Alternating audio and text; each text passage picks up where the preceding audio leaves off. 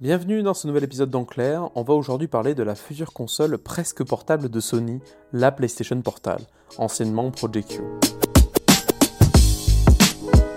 Présentée il y a quelques mois et détaillée durant la Gamescom, la future console de Sony, ou plutôt l'accessoire de la PlayStation, est très loin de faire l'unanimité chez les joueurs et encore moins chez les journalistes. Et si on suit les dernières actualités sur la console, elle se prédestine carrément à être un véritable flop, voire un accident industriel pour Sony. Mais pourquoi tant de haine? Est-ce que c'est vraiment mérité? Est-ce que tout est vraiment à jeter sur cette PlayStation Portal? C'est ce que nous allons voir en moins de 10 minutes dans cet épisode d'Enclair.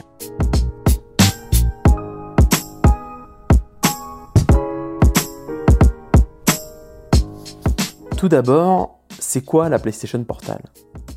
Pour vous la dessiner simplement, il s'agit d'une manette de PlayStation 5 qui a été coupée verticalement au milieu et sur laquelle on a placé en son centre un écran de 8 pouces. Euh, donc voilà, grosso modo, vous avez la forme au niveau des, euh, joysticks de la manette d'une manette de PlayStation 5 et au milieu on a un grand écran, euh, ce qui détonne un petit peu, ce qui peut faire bizarre au premier abord, mais en tout cas on a un bel écran de 8 pouces, donc c'est un écran 1080 qui n'est pas OLED par contre. Donc il ne s'agit pas d'une console vraiment autonome, c'est-à-dire que vous jouez à distance à votre PlayStation 5 sur cet appareil-là. Vous avez quand même une autonomie de, 8 heures à peu près annoncée, entre 7 et 9 heures, hein, officiellement annoncée par Sony. Et vous devez avoir un Wi-Fi, donc le Wi-Fi similaire à votre, domicile, similaire à la PlayStation 5 connecté à votre domicile, ou un autre Wi-Fi, mais suffisamment puissant pour pouvoir faire, pour pouvoir faire tourner un petit peu le jeu. Alors Sony conseille minimum 5 mégabits seconde et la recommandation est de 15 mégabits seconde. Bon, vous l'aurez compris, si vous avez la fibre, c'est toujours mieux. Et vous pouvez jouer du coup avec cette console à tous vos jeux que vous avez sur votre console PlayStation 5. Ça peut être des jeux aussi PlayStation 4 en rétrocompatibilité sur la PlayStation 5 mais il ne s'agit vraiment que des jeux qui tournent sur votre PlayStation 5. Ça veut dire que votre PlayStation 5 va tourner à votre domicile, sauf que vous n'y jouerez pas sur votre télévision, vous y jouerez directement depuis cette console-là, donc qui a une prise casque 3,5 mm. Vous pouvez également vous connecter avec directement le casque audio via le PlayStation Links sur la console. Voilà, vous n'avez pas besoin d'un abonnement non plus, hein, pas besoin d'un PlayStation Plus ou quoi que ce soit. Vous jouez à vos jeux, ceux que vous avez acquis qui sont sur votre console PlayStation 5, directement depuis n'importe quel Wi-Fi.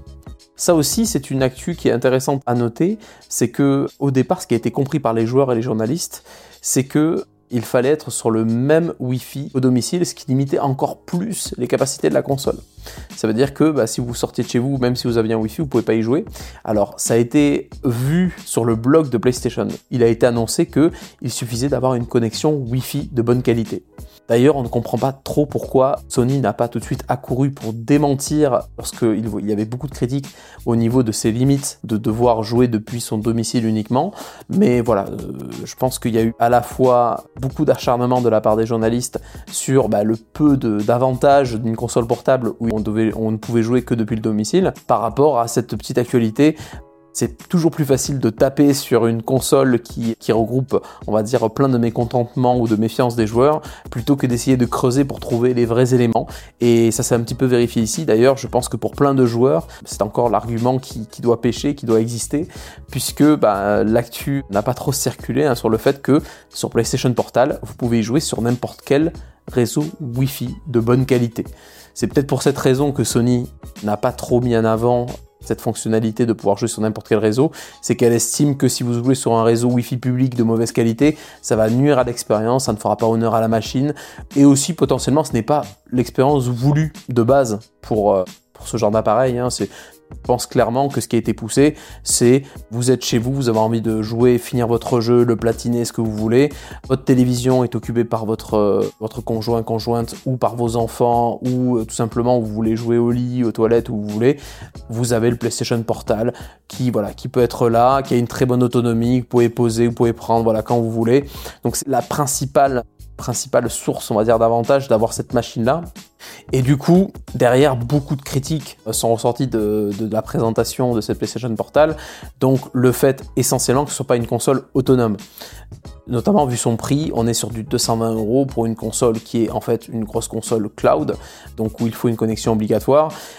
C'est très cher, Surtout que cette fonctionnalité Remote Play, vous l'avez gratuitement depuis votre téléphone ou depuis l'ordinateur directement. Donc la justification de l'achat d'une tête machine n'est pour beaucoup de joueurs peut-être pas euh, valable, surtout que vous pouvez sur votre téléphone et sur votre ordinateur connecter votre manette de PlayStation 4 ou 5 et jouer à vos jeux. C'est exactement pareil. Donc voilà, c'est la principale critique. Donc bien sûr, il y a également le prix par rapport à ça.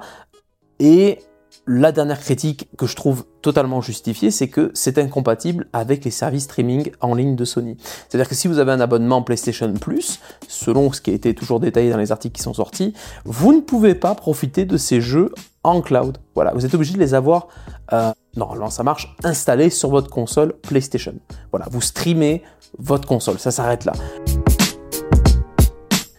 C'était un épisode d'Enclair dédié à la PlayStation Portal. On espère que vous avez compris pourquoi il y a eu un acharnement sur cette, console au niveau de la sortie. Après, est-ce qu'il s'agira d'un succès ou pas? Ça, seul l'avenir nous le dira. C'est vrai que la console ne part pas avec beaucoup de points positifs. Hein. Personnellement, je ne la prendrai pas. C'est beaucoup trop cher pour ce que c'est, surtout qu'il y a des alternatives gratuites.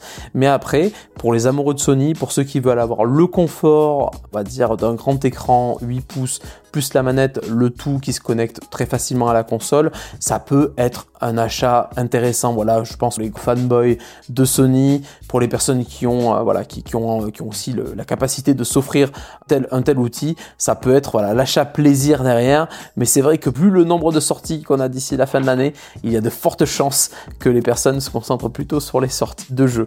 En tout cas, l'avenir nous le dira. On en reparlera potentiellement dans un futur podcast. Merci d'avoir écouté cet épisode jusqu'au bout et je vous dis à la prochaine. Salut, salut